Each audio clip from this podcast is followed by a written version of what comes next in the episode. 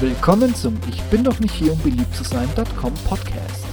Tech News, Berichte, Hintergründe und alles andere, was im Web so Platz hat. Und hier ist euer Gastgeber, Steve Schutzbier. Viel Spaß mit der heutigen Episode.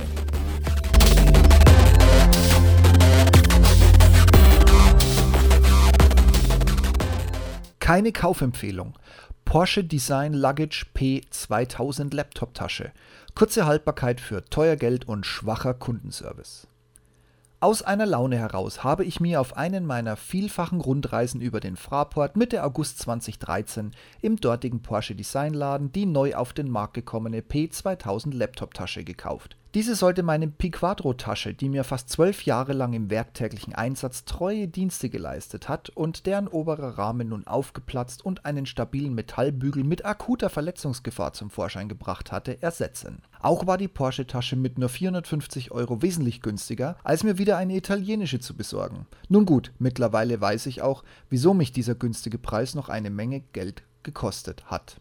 Ich habe die Shownotes umfangreich mit Bildern angereichert, die ihr euch ansehen solltet. Hier zum Beispiel ist ein Bild von dem Schaden auf der Rückseite, der quasi von innen nach außen sich von alleine durchfrisst. Leider nicht die beste Qualität, geht aber nicht anders.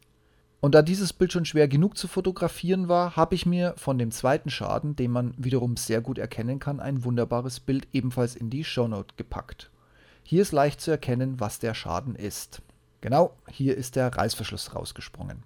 Das Schlimmste an der Sache ist, dass der Zipper aus dem Nichts kaputt gegangen ist und hierbei auf der entsprechenden Seite den vernähten Reißverschluss beschädigt hat, sodass der umlaufende Reißverschluss von der anderen Seite nicht einfach als Gesamtersatz genutzt werden kann, da dieser wahlweise das defekte Reißverschlussstück nicht überspringen oder verschließen kann, beziehungsweise an der beschädigten Stelle ebenfalls aus dem Verschlusssystem rutscht. Pah, wenn Männer versuchen, einen defekten Reißverschluss zu erklären.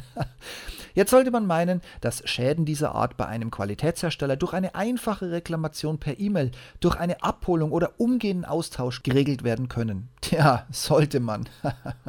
da aber über die Webseite gar kein Kontakt möglich war, habe ich mich an die Hotline gewandt. Schade nur, dass die mir benannte E-Mail-Adresse nun mal so gar nicht funktionieren wollte, da sie schlichtweg nicht existiert. Also erneuter Anruf, nur um zu erfahren, dass der Kollege wohl in eine alte E-Mail gerutscht ist. Nun denn, .de gegen .com tauschen und schon geht die Mail endlich durch.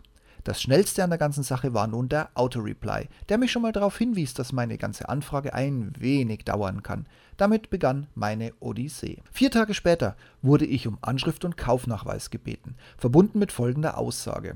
Trotz ständiger Qualitätskontrollen kann es durchaus vorkommen, dass einzelne Produkte Defekte aufweisen. Dies bitten wir zu entschuldigen. Verschickt und es kam, wie es kommen musste.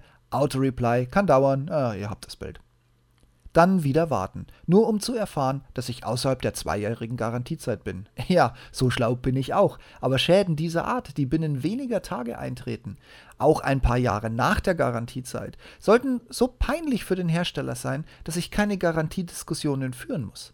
Dies wurde erneut mit längerer Wartezeit per Autoreply bestätigt. Wieder eine Mail.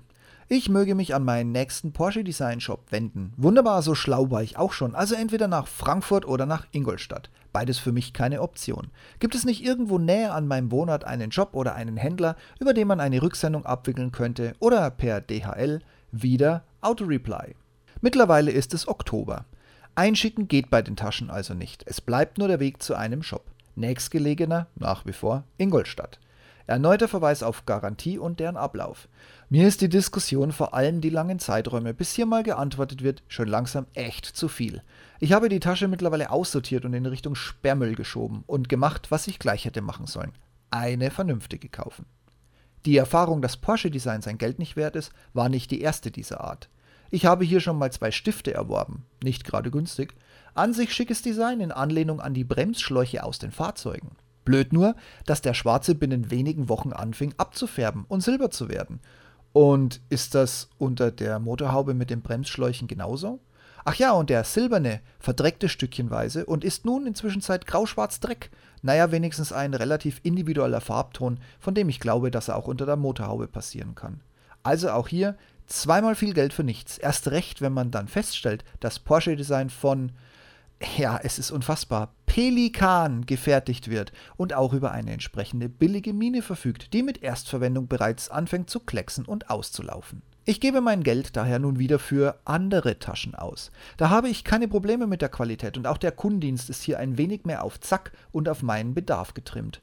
Hätte ich gleich wissen sollen, hätte mir eine Menge Geld gespart. Erst recht, wo die Anzeichen alle da waren. Porsche hat die Tasche nämlich als verbesserte Version des Vorgängers beworben. Und da sie im hauseigenen Porsche Beratungsbereich, also bei Porsche Consulting, eingesetzt wird, ist sie zu einer gewissen Art genormt. Stiftehalter seien entsprechend beschriftet und Fächer eindeutig einer Funktion Unterlagen, Laptop zugeordnet, so dass jeder Berater mit dieser Tasche identisch auftritt. Gut, dass eine im Hauptfach innenliegende separate Laptop-Tasche wahrscheinlich Platz für einen Laptop und oder ein Tablet bietet, hätte ich mir vor dem Kauf dieser Laptop-Tasche wirklich nicht zu träumen gewagt. Dafür hätte ich aber auch keine zwei aufgemalten Angaben in Zoll benötigt, um ein wenig Fantasie zu haben, wie ich den Inhalt bestücken könnte. Dazu gibt es wieder ein kleines Drauf- und Dreinsicht-Bild in den Shownotes. Allerdings ist für mich immer noch völlig ungelöst, was diese komischen Schlaufen mir sagen wollen. Vielleicht ist es ein Stieleisfach.